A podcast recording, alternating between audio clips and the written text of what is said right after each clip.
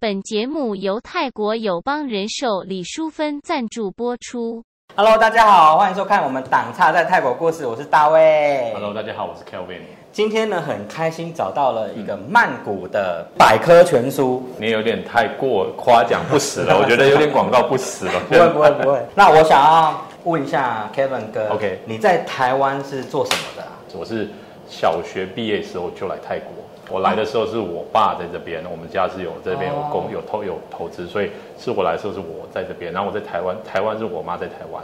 所以我来这边的时候就是住在家里的工厂啊，然后就是从小从小就在这边。那你小学来，你的中文怎么会这么好啊？因为在在在是在家里还是跟家人还有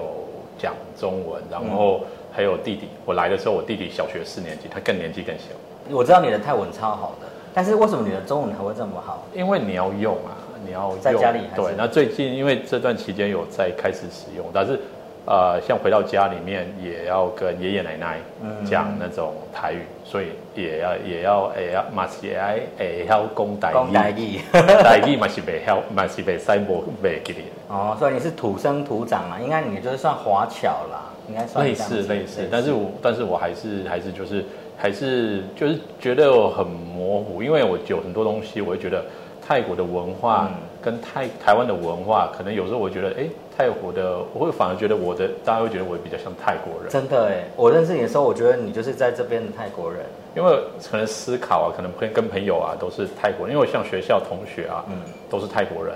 那我们的同学好友都是泰国人，所以讲泰文的时间很多，然后讲英文。我是泰文比英文更好。但你的英文也很好哎。因为我后来有在英国读书，有在英国留学，大概在英国待了七年八年，OK，从英国念高中，然后再念大学。通常到国外留学的人都会想要在国外留着啊，你那时候怎么没有留在英国？因为自己本身就是比较东方文化，嗯所以在那边呢，它有它的好处。可是呢，我们还只是只是去学习，在那边，因为我们想说，永远在想说，怎么样把那边的东西导入引进回来哦，东方，然后因为东方啊、没有那么的先进，有些制度上，嗯嗯，那我们是不是可以在这边做一些呃改进，然后发展？所以你应该很习惯这种很国际性的，就是不同环境、不同人、不同文化的这种生活了吧？对，因为会看到很多的不同的文化。你小时候你就知道不习惯吗？还是说你你这样子移动来移动去，你有不习惯过吗？不会，因为你可能你可能已经成自然，你可能每个地方就是就连幼稚园你都读三，人家幼稚园是同一个幼稚园读三年，我是三个幼稚三年的幼稚园，呃，就是三年换了三间幼稚园，所以你一直就觉得 OK，很快的跟朋友认识，很快的认识这些东西，然后乡下城市的文化，那久了以后，你就会不会觉得你就觉得很很自然，因为生活中的一部分了啦。对啊，因为你也会看到，就很多人，像有些人就是在台湾也会有南部到北部工作，北部到南部工作，那在国内到国外工作，所以久了你就觉得这是这是趋势嘛，这是是这个是个很自然的这样，因为不不是说，并不是说只有我们一个人这样子，有一些人他也并不是在家里工作，对因为在家里在米多自己的家乡，有时候工作的可能没有工作经验，必须出去外面。那如果可以的话，有些就是每个礼拜回去，有些甚至每个月回去，那有些甚至是每年才回去一次，那这都很正常。是因为我对我对在这边长大的华人其实蛮好奇的，就是因为你们生长环境跟我们是不太一样的。嗯那你在这边遇到很多太极的朋友，嗯你有没有什么觉得很奇怪？因为像我这边看他们的时候，是因为我已经成长到一个阶段了。对对我看他们会带着异样的眼光，不要说异样眼光，我会觉得说，哎，为什么他们这么慢？为什么他们这样？为什么那样？小时候刚开始来，就是会遇到就是水土不服，连续拉肚子，拉了十七天，最后解决的方法是佣人，他说啊这水土不服，就抓一把一把那个泥沙，我也不知道哪里搞来的泥沙，然后啊就放在水里面叫你吃哦，加盐巴，然后说这个就喝了就没事。直接叫你喝土哦。他当初已经那种就是吃了那种就是止泻药、止肚子，就是什么都已经吃了，完全没有用。没有用吗没有用。啊，结果吃土真的有用吗？对，很神奇。真的假的？但是我不是不，这个是民间疗法，不建议学习。这个是无实呃死马当活马医哎、，我第一次听到吃土是治疗水土不服、哎，就觉得很奇妙。可是我们没办法去科学，可能还没办法去做这么深入的了解。人就是很娇贵，然后就是一直遇到这些不不符合的东西，就就觉得哎，就可能会出现问题。是是是，那你可能看到很多，比如说文化不一样，一开始我都会觉得怎么会这样？但是因为可能那时候在台湾，可能啊、呃还没有接触到台湾的社会的，哦，也对哦，所以你会觉得理所当然。就泰国比较像一个 buffer。比较说一个呃缓冲地带，然后你做一个做一些调试，然后在泰国你会就会看到东方文化、西方文化在泰国这个地方融合，这个是很棒的，因为在台湾没有这种条件。泰国就是它有东方文化，对，那它有长久的西方文化影响。你看他们的呃皇室、皇宫，它里面有欧式建筑，然后泰式建筑、欧式建筑，还有中式建筑。真的讲到重点，因为我在泰国，我也觉得这里是一个很奇妙的地方。它不管是建筑方面、设计方面、文化方面，它的语言也都是一种东西的融合。像你说的一个 buffer，而且它的入门关口很很没有很那么高，嗯嗯，可是他要从这边毕业，那个那个你的你从这边毕业以后，你的经验值是无敌，嗯。所以这边我觉得是大魔王。很多东西是因为地理的问题不一样，对那你看吧，泰国它是在离赤道蛮近，嗯。它的阳光很充足，它的土地很肥沃，它是冲刷，它是冲刷的那个岩层，所以它不是像我们台湾的那个，对。是个岛国，对。那岛国我们的的的我们的土地就比较没没那么肥沃，嗯，那他们的土地比较肥沃，那他们的太阳又这么多，所以他们这边人看起来给人感觉是懒懒的。嗯，但是如果你用文化上面去考、去去思考，有些东西，如果你当下觉得啊，泰国人好懒，嗯。可是你看你要考虑，也是大环境啊，也是。中午、下午两点的时候，他们早上八点的时候气温就三十五度了，三十五度，我们我们如果在国内当兵，三十八度以后就就是室内操课，室内操课。那你要三十五度40度，八点之后九点，人家就要在室内操课。那你在室内操课，他们在那边做已经很给你面子了，就是在那边做，所以他们慢慢来，因为、呃，你的命是命，他的命也是命，在太阳底下，他们也很容易中暑。所以为什么你觉得他们懒懒的？因为在那种天气底下，没有人快得起来，所以你就会觉得，如果你用他们的角度，或者用一些大环境去考虑的话，他们。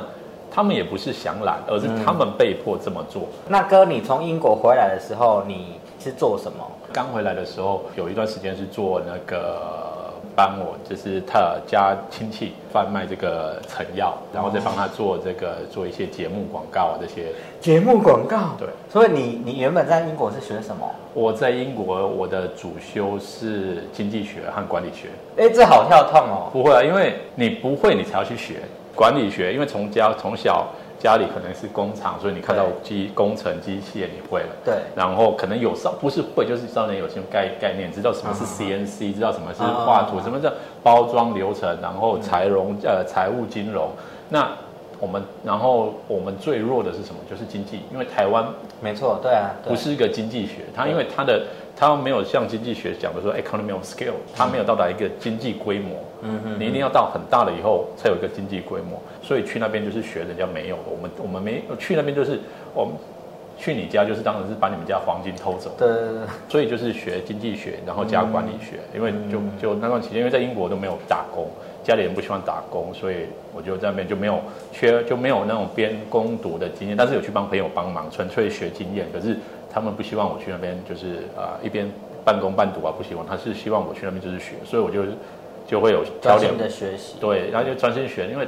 读书也知道，就是有时候会有很多时间，嗯所以就会再挑另外一个课嘛，就是在挑管理学，，OK 在一起读。那为什么没有回泰国，没有找相关的，反而是在就是医疗的广告这一块嘞？任何东西都需要经济经济的规划，那哦你做任何事情都要管理。那你在这个行业里面，你你做了什么 OK 啊啊、我们做了大数据分析，在哦二零零九年零呃一零二零二零零九年做开始做大数据分析。那时候网络还没有那么发达。对，所以我们是全部的 Excel，总共有三个会计师专门在做 data 的分析。哇，前卫哦。因为你要分析所有的 data，你的广告的效益，嗯你广告收看人数，然后用收看的人数去分析然后还要分析你的啊、薪资薪薪薪资循环，每你什么时候泰国人有个花习惯呢，就是我赚钱我就花钱，所以你要知道说什么时候要做广告是 hard sell，嗯。什么时候是呃是呃是是是解释你这个 theory，、而且不是不是要卖产品，嗯，有时候你卖产品，你在他没钱的时候卖产品，他想买他也没钱对那人的欲望大概是多久？这个东西会持续多久？你要去分析。然后他们有一个周期，这个是月的周期，就是每个月一到三十号的周期。专业哦，你这个已经算行销学了吧？但是你这个是从管理的从从管理跟经济学去分析，而且还有另外就是 year cycle，你把那 monthly cycle 以后 year cycle，year cycle 就是所谓的年循环。年循环的话就是它每年的时候它有一个循环，嗯十二月的时候他们有领那个年终，所以钱更多。嗯，然后六月的时候学生要缴薪要缴要缴学费，所以钱最少。哦哦，原来是哦，这所以分析到这么细这样。然后你才能知道说什么时候放什么广告，因为那广告是烧钱，广告很烧钱。经济学它有分，就是长期就是我们说的啊、整体经济跟个体经济，它一样啊，就所有的东西，像广告也是啊，就是个消费行为，就是你可以分为整体消费行为和个体消费行为。那这个东西你就可以看到，就是哦，他们的个体消费行为是这样子的，个体的消费行为总和就是整体消费行为。那整体消费呢，它会有一个那个你你钱花完了以后就是去赚钱，赚钱的时候不会花钱，所以在对的时间做对的事情，你就顺势而为。好酷哦！所以哥，你在这一个工作做了多久？做了大概四年五年，然后他这个药品就就现在就已经稳稳的进入到所有的泰国所有的那些通路了。之后做完以后，我就可能就是又又觉得，哎，这个就到做新的挑战了！对对，所以就是那你再来就是做什么？就是做土地开发，就是土地开发，我有没有搞错？有没有听错？你从这个就是经济学的管理，嗯然后做到土地开发，这是完全又一个新的东西耶。土地开发是把一块土地刚好有机会啊，去拿一块土地，然后去做开发。要想说，它是个一个一个十年、二十年的规划。那初步要做什么东西？这块土地，那这土地我们现在是先做土方。泰国是个很妙的国家，嗯它的它的地层是我们现在说的沉积垫。沉积的地层，所以它每年会下陷零点五公分，所以要么你就是花钱打桩，对然后打到地盘，在曼谷的地盘大概是二十四米，十八到二十四米，那一根桩如果算六万，然后你每隔三十公分你要打这样子，对啊，然后六公尺你要打多少钱下去？你盖一间房子，光是地桩你就会花几百万。哇！所以你之后开始做土地开发这一块，你是因为对它有兴趣，还是说没有完全没兴趣？完全没有兴趣。那你怎么入门啊？一开始怎么入门？就是你当你要做的时候就，开始学。就开始慢慢来啊。当然也会中间会有会有被人家就是花钱学经验，可是那个就是经验。犯过一次错以后，就设定一个 SOP，怎么去设定城市、电脑城市，怎么去规划。说我一个依赖泰国的土地是以赖为面积嘛，就是一千六百平方米，四十乘四十。那依赖它的高度如果是一米的话，嗯，它的囤土就是土方需要囤多少土，回填多少土。那比如说我的地我是一千六百平方米，那我每一个每一个每每一立方一呃每一平方米我囤一公尺，所以就是一立方米。那总共我是不是要一千六百平方米？嗯诶，一千六百立方米。嗯可是屯土不是这样，它还有科学，因为哦你把花盆的花盆的土嗯，种一个花盆的土倒出来以后，你再把那些土永远塞不进去那个花就不一样啊。所以呢，你要你要这些土呢，可能一千六百方，你要的土可能要多过这些。哦，然后你还有考虑到土的重量，嗯下面的土，比如说你是两公两米的，下面这个会被挤压，所以你的土的容积就更大。然后屯呃土方工程最重要的是油钱，因为什么为你是用车子，你的运、哦运车运运输过来，就是大自然的搬运工，只不过哦搬的不是水，是搬的是土，搬来这边而已。而且土方这东西，你如果在泰国，比如说我们说一个土地啊、平均的话，这个土地如果比如说这这土地一千万，嗯土方工程大概就是八百万，哦。就是你这你土地买一千万以后，如果是没有没有地基的没有没有填土的，嗯嗯然后大概要填一米的那个土的话，嗯大概八百抛不掉，而且里面有很多，里面有很多的猫腻。哎，哥，我想请问你哦，像在泰国这样填土，因为我不是学建筑，所以我对这个不是那么熟悉。是，但是我在加拿大的时候，我们那边因为有它算是海捕海捕新生地之类的他们填土不知道是填几米高，然后要要让它自动下沉，大概五到六年。嗯，我们泰国这边有需要这样子的时间吗？你不可能把你的资金放在那边五到六年。在泰国泰国有很多方法，哦，泰国有很多方法。有些人就是我买地以后，我就是填土，嗯然后放着，然后再来卖。嗯嗯，那这种的话，通常都是就是他有他的这种地就是待价而沽，他就哦地主不我我我我不高兴，我可以不卖，我价钱不关，因为我不可不可以卖。啊对，泰国真的是这样子。没有实录实价登录吗？没有，泰国没有这东西，这是他们泰国的文化，就是我高兴就可以。泰国有很多的方案，比如说呃，他们有土有很多很多种，嗯嗯嗯，呃，有黑土啊，有表土啊，有我们说的哦对抓沙土。比如说像现在大大部分的人嗯来，现在像泰国的东部走廊，大部分都是用那种我们说的砂石土。土方工程呢，它有一个限制，就是它不可以载得太远，距离太远的话，它的经济效益就就逐渐递减。哦，所以它最远就是这么这么多，所以它最多就是这边是用这边的土，那那边的土是这样，那那边那个土是好的，不适合种种种种种种水稻啊，种蔬菜啊，可是适合种果树，适合做建筑。那那一块地那边的那边地呢比较不值钱，那也为什么泰国政府说啊商业就去那边开发？就是不同的土质适合做什么，然后你要拿哪里的土来填，都有一个一个这个就专业慢慢学在，对，就是我在做土地开发的时候，就土方开发的时候，我就是自己下去，就是穿的，就是就就就就换换装，因为你扮什么像什么。那装备为什么要这些装备？这些装备是保护你的。我遇到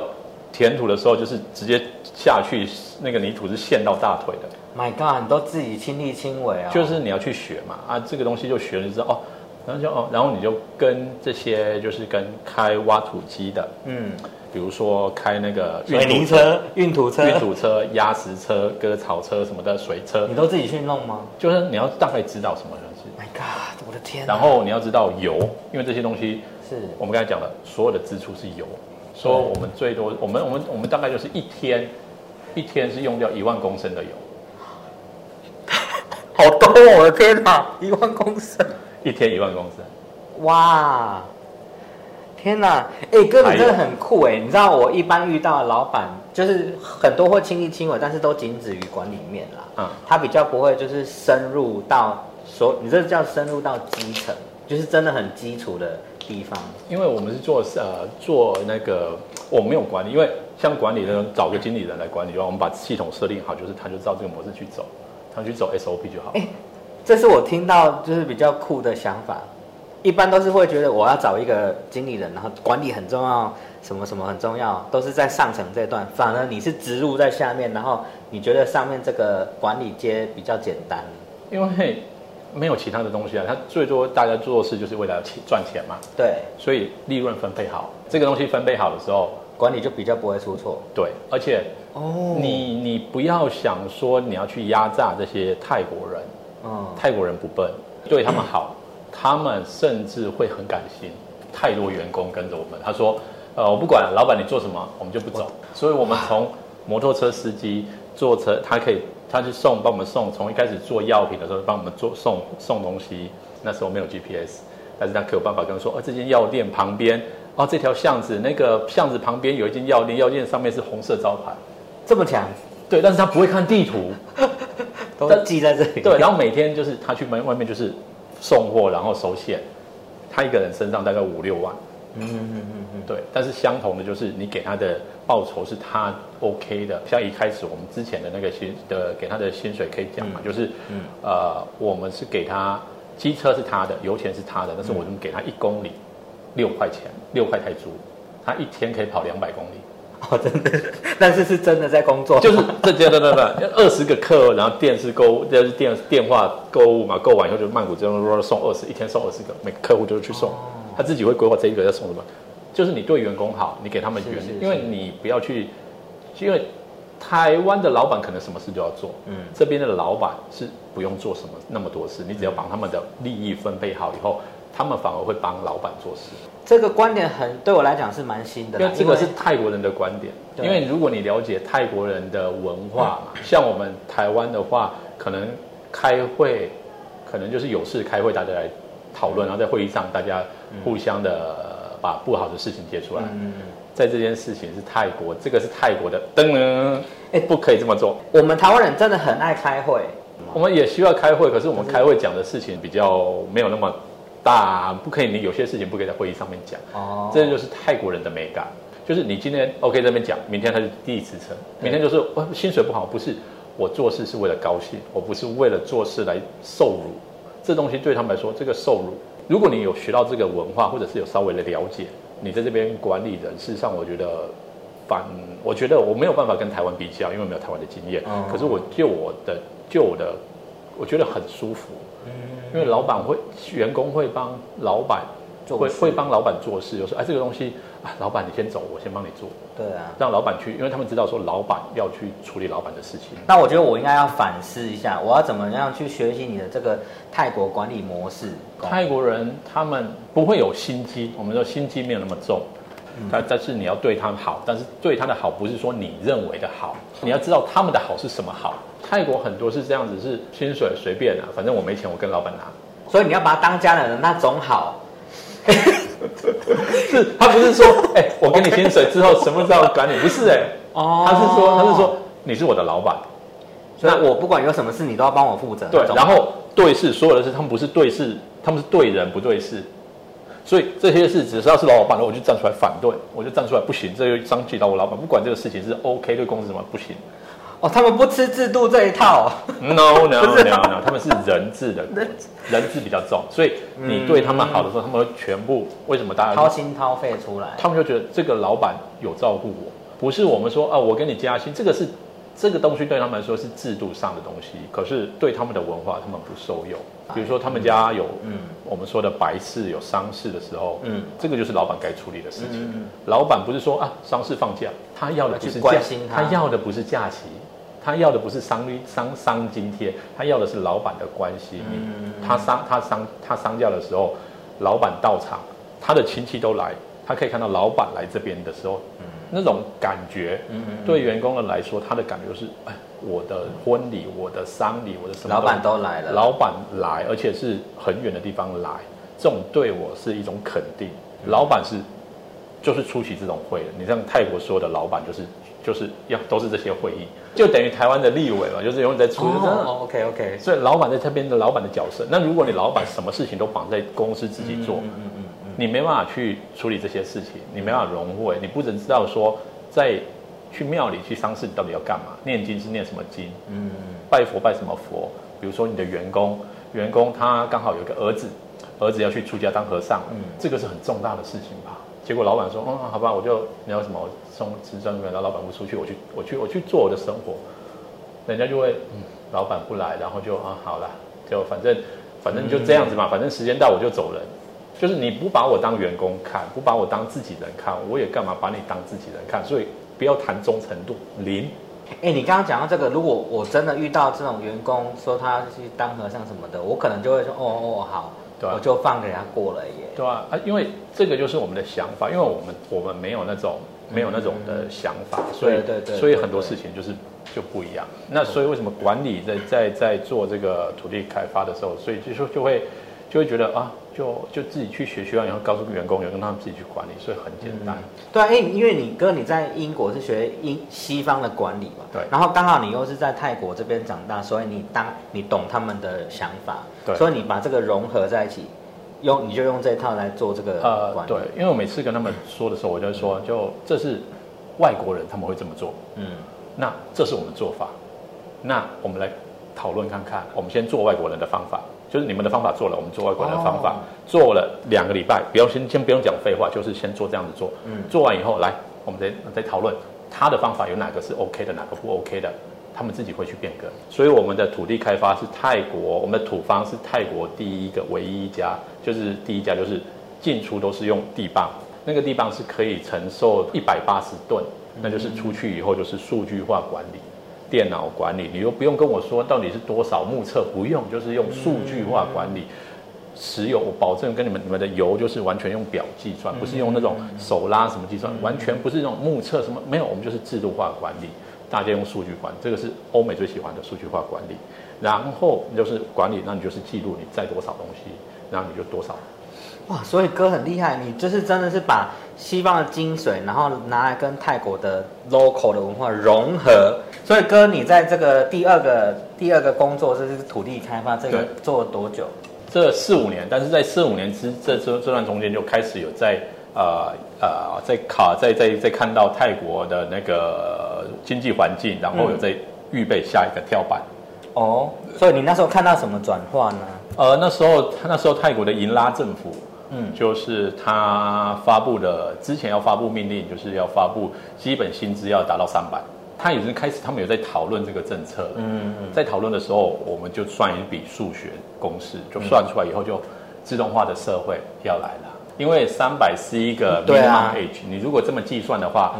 三百那是一一年就呃一个月就是三一个月就算九千。那你九千是基本薪资的话，大概我们就算大概就是九千。你如果九千一一年的话，就是啊就大概十万多块。一部机器如果三十万的话，它三年回本。我还没有这样分析过哎，哦，所以你是因为这个东西，所以开始想，我们就开始看到，就说自动化设备的那个趋呃趋势，未来要要在泰国，要在泰国开始要要要要可以。哇，那你眼光好远哦。因为八年前，所以我们那时候就开始成立了，开始去去成立了，去摄入这一块自动化的零部件这一块，然后去跟德国谈了代理，跟台湾谈代理，跟世界各国家跟那个美国谈谈代理，新加坡谈代理。谈完以后，我们就成立一间公司，叫 LV，专门在做一个规划。是工厂类的自动化吗？对，呃，所有工厂类的自动化。哇，设备要取代人力，真的这一对对。但是啊，我们不做市场上有的，因为那时候当时当时在泰国是泰国是有大概八百家的自动化设备，哇，设就是生产商，就是它是自动化设备，就是呃讲简单就是盖房子的。嗯，但我们做我们要做的，我们不是要做盖房子的人，因为泰国它有些东西它它欠缺，它欠缺材料，所以我们的目标是做成材料供应商。嗯，所以是自动化设备的材料供应商。哦，哎，对，哎，就是盖房子的可能有两两三百个、四五百个、一千多个，可是你的供应商一定要确定你供应这些东西足够。足够，而且是有有库存。当时在泰国是没有人做库存的，泰国现在也不怎么爱做库存哦。有啊，库存都压到，就是都在你这里，都都跟我讲，都压到我们身上。库存，但是这样也对，因为你看到这个市场，所以你压了压对宝。就就大家那时候就觉得，嗯，可能到时候就觉得，嗯，可能没有什么，没什么，嗯没什么概念，没什么想象。可是我们看到的是，哎，很多东西我们在做，然后就看到主要是看到说，在这个时间点。哎，这个事情应该可以去做，那我们就去尝试。像现在我们公司的，因为在泰国有很多的东西是台湾的，因为我看到这个，而且做这间公司也有一点私心了，嗯，就是看到台湾有那么多我们很强，因为像我们父辈都很强这种工业加工，这个台湾的强项，对，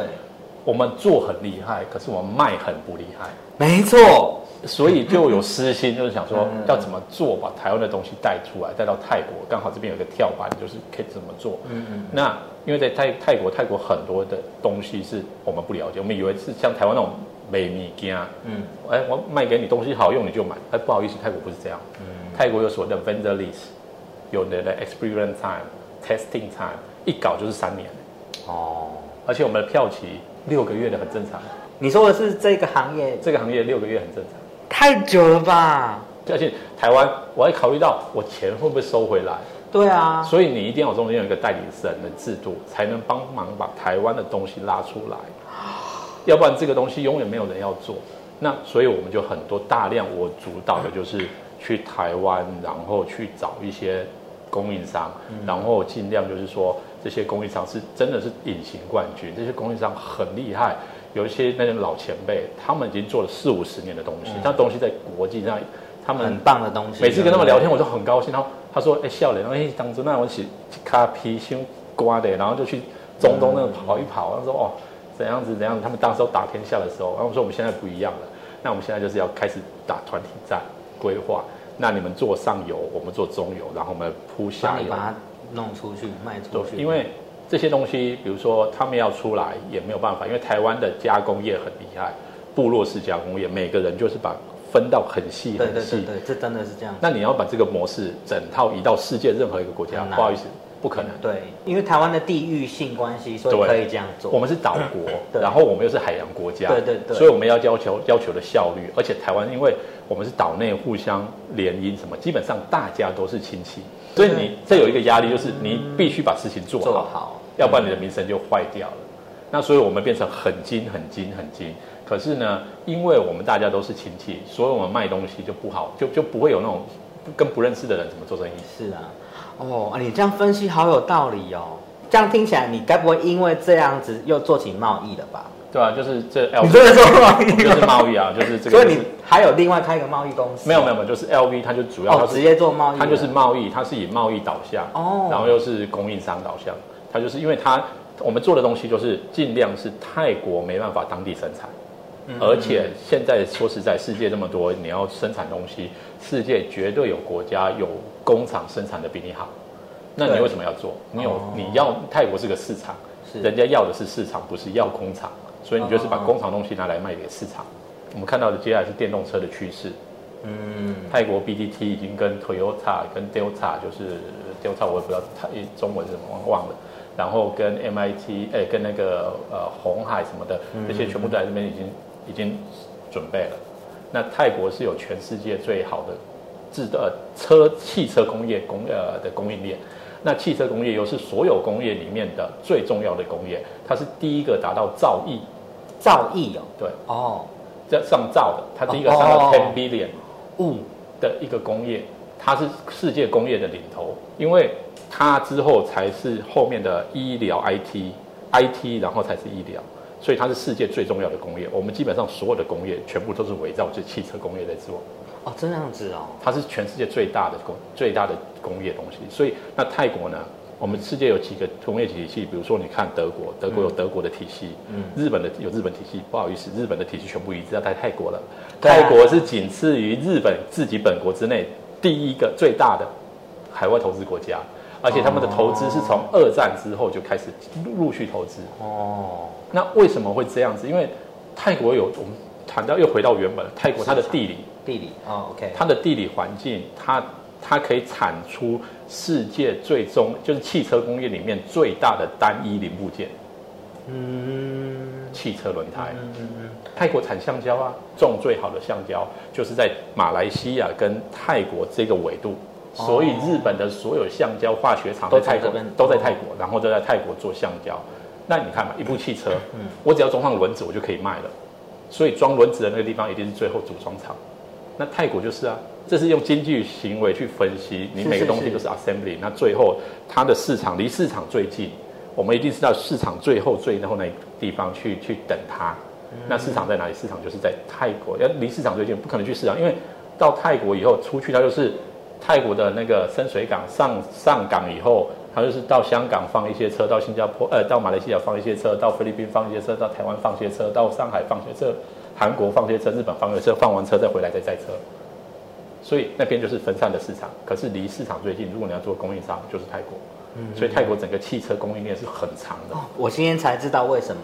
哎，因为这是经济学分析，我们做什么事情，哦每个国家都要是分析。比如说，呃，要进去这个国家，你要分析，如果你要卖电视，你要分析什么？分析他们的人均收入，分析年龄层，嗯嗯，然后分析他们对电视机，他们有多少电视机，嗯然后他们最呃上班时间，然后他们休闲时间，整个大数据以后去分析以后呢，你就会看到说这个市场是不是可以做的。他们的文化啊，他们的这些东家的这个市场跟这个市场两个在比，因为这些东西你没有办法，这个国家跟这个国家这个市场市场两个市场没办法比，但是有这些数据去做分析以后，世界一百九十八个在世界银行里面有资料的国家，你就可以拿来对比。那、这个就是我在英国学的。好专业哦，超强的，所以你真的是学以致用哎。对哥，你到就是这这个第二第三个工作就是做刚刚说的这个投资，这个算是贸易嘛？这算是目前目前我也还在做目前啊，所以你目前三个东西都都还在都还有策略。都还有策略，但是主要就是除了有问题的话，因为像今年今年要啊、花一点心力，是因为全球的供应链大乱。哦，对，哎，对我想要问一下哥，这这 COVID 啊，嗯这个对你的产业有造成什么影响？我们影响就是我们在泰国放假放了两个月，在家工作工作了两个月对，然后你营业额嘛，没有没没什么影响。哦，真的、哦。对，因为因为因为营业额它不，增加在疫情之后，人家发现，嗯，原来之前的做事方法有点问题，需要调整。嗯，之前我们跟客户讲说，哎，你人工太多，哎，那工厂两百多个，对对对对对，你要用一些客，你要用一些，你要投资，开始要投资一些机器什么，没他觉得你是要为他，你要赚他的钱。对，结果现在说，哎，拜托你有没有机器？不好意思，我们现在交期是十一个月做不，出来，交期是十一个月 你今年下店，明年明年才有东西给你。因为有一堆人在排，而且现在不是你这么觉得，是全球全世界大家都这样子的。。所以现在就没办法，现在就是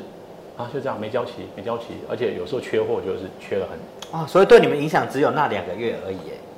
也这样说吧因为之前我们就有规划，哦。我们就是之前在整个公司，像云端啊、云端处理器这些东西，像我们的我们的公司，我们设定就是我要让员工在，因为这些人全部他是属于比较高高知识分子，嗯，那他们不需要啊，他不需要不希望他的时间被绑死在是办公室，所以我们那时候设计的公司的概念就是，你在世界任何一个在泰国不要讲世界，在泰国的任何一个地方都有办法工作，因为你是 sales，你是卖东西，嗯嗯对对。你只要有电话，你只要有网络，对。你都可以处理客户的订单，对，所以我们当初的整个设定。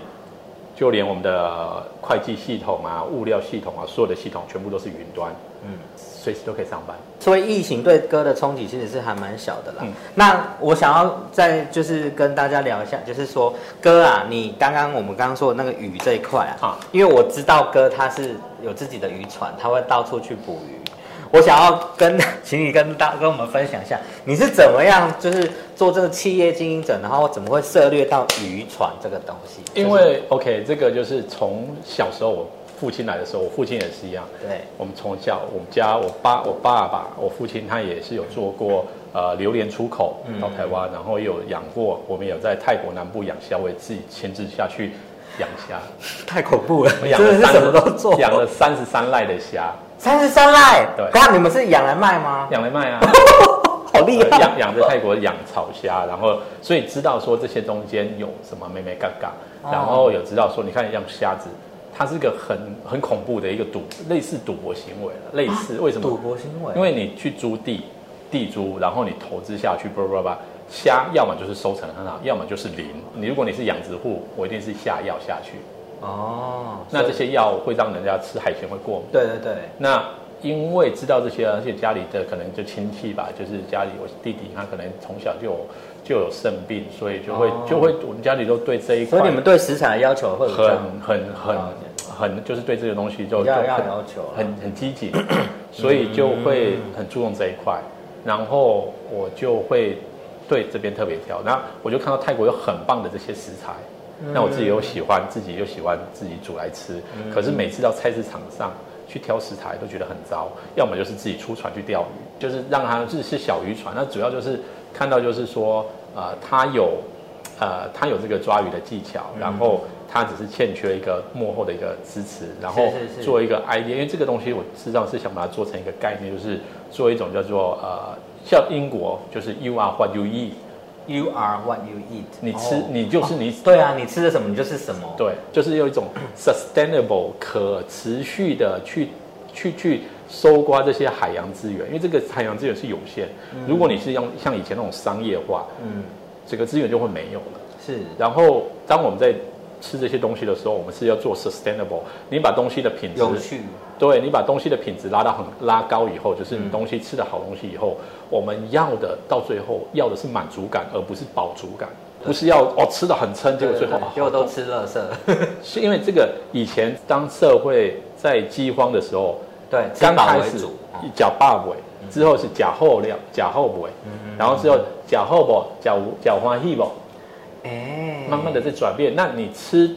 像尤其像你如果像我们在英国吃西餐，西餐不可能是 buffet 那么多对对对对，他们都少少的，但是他们的量很好。这个就是为什么我看到，就刚好看到这这个地方，因为常去钓鱼，可能去钓，因为从小就喜欢钓鱼，所以每个地方有出产什么都会去。然后刚好到这个地方，这个地方呢，它的它的水质很，它的水呃，我们说的水文很特别，嗯嗯它是出海口跟呃咸水的。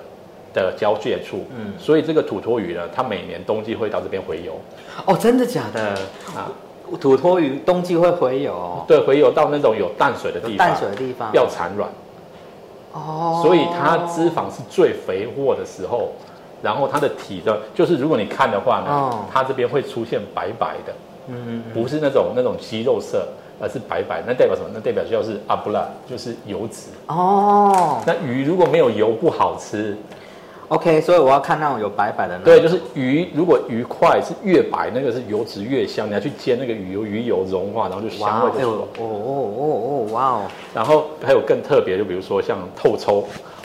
我有看到，我抽到了一只，那天我有看到，这然后种这种食材就是没有，我们没有在贩卖没有在贩卖，因为自己吃，因为它一年，比如说像像这个土托鱼那个地章，它一年也就抓大概是两吨的鱼，嗯一条鱼大概是十公斤，也就是抓抓个一年抓个两百条，而且他们这个抓不是用网子抓，是用我们所说的一竿钓，真的假的？每条都是钓起来的。用钓的，对那也太耗耗耗费你想想看哦，鱼不高鱼鱼如果用网抓的话，就是它生病是不是游的比较慢，嗯就容易被抓。可是鱼如果是它要钓起来，代表它已经很健康，它才会想吃东西。病恹恹的，你会想吃东西吗？哦，哎，好像是这样所，以钓的鱼的价格会比较高，因为它不止它身上，然后钓上来以后马上处理。第一个程程序有日本料理的程序，就是我们先啊、抽神经，神经绞杀，神经绞杀以后它可以保持的更久，然后放血，放血以后这个鱼呢不能就他们就不会碰到冰块。冰块跟冰块，它是属于它的渗透压跟那个海水，它渗透压不一样，所以它会把你冰块一旦碰到这些鱼的话，它会把鱼里面的体，就是我们说的液体抽出来。这些抽出来东西会一开始这这这抽出来就是氨基酸，就是它的鱼里面的香味啊、甜味、油脂味，被你被它吸透过渗透压被抽出来以后，它就会变得没有那么香，而且这些抽抽出来以后，氨基酸会转化变氨水啊，变什么的，它就会开始变鱼腥味、臭味。哦，那如果你就是这样子放的，然后当天就是只是冷藏，然后对。尽就是不要让跟冰块碰在一起，但是还是用用冰块保着，就是你中间用塑胶袋泡着，然后马上回到港口，回到岛上马上处理，然后过程呢绝对不能用清水洗，嗯，不管在任何干净的清水都不行哦。都有大肠杆菌，哦，那要用什么洗？海水哦哦，海水哦要用无污染的，要用干干净的咸度高的海水。哦，用海水直接清洗之后，整个都是清水，把血什么都清洗干净以后，封封就是整个抽真空封呃真空包装以后，放到冷冻柜里面下去，就可以保存两年。时间的关系，我们 Kevin 哥是一个超大本的百科全书，我们应该聊不完。但是我们今天就是跟大家稍微分享一下我认识的这位大哥，我真的觉得他就是一个百科全书。对，然后谢谢哥，哇，真的是百科全书，百科全书，谢谢，真的是瓦力卡，好，谢谢大家，瓦力卡。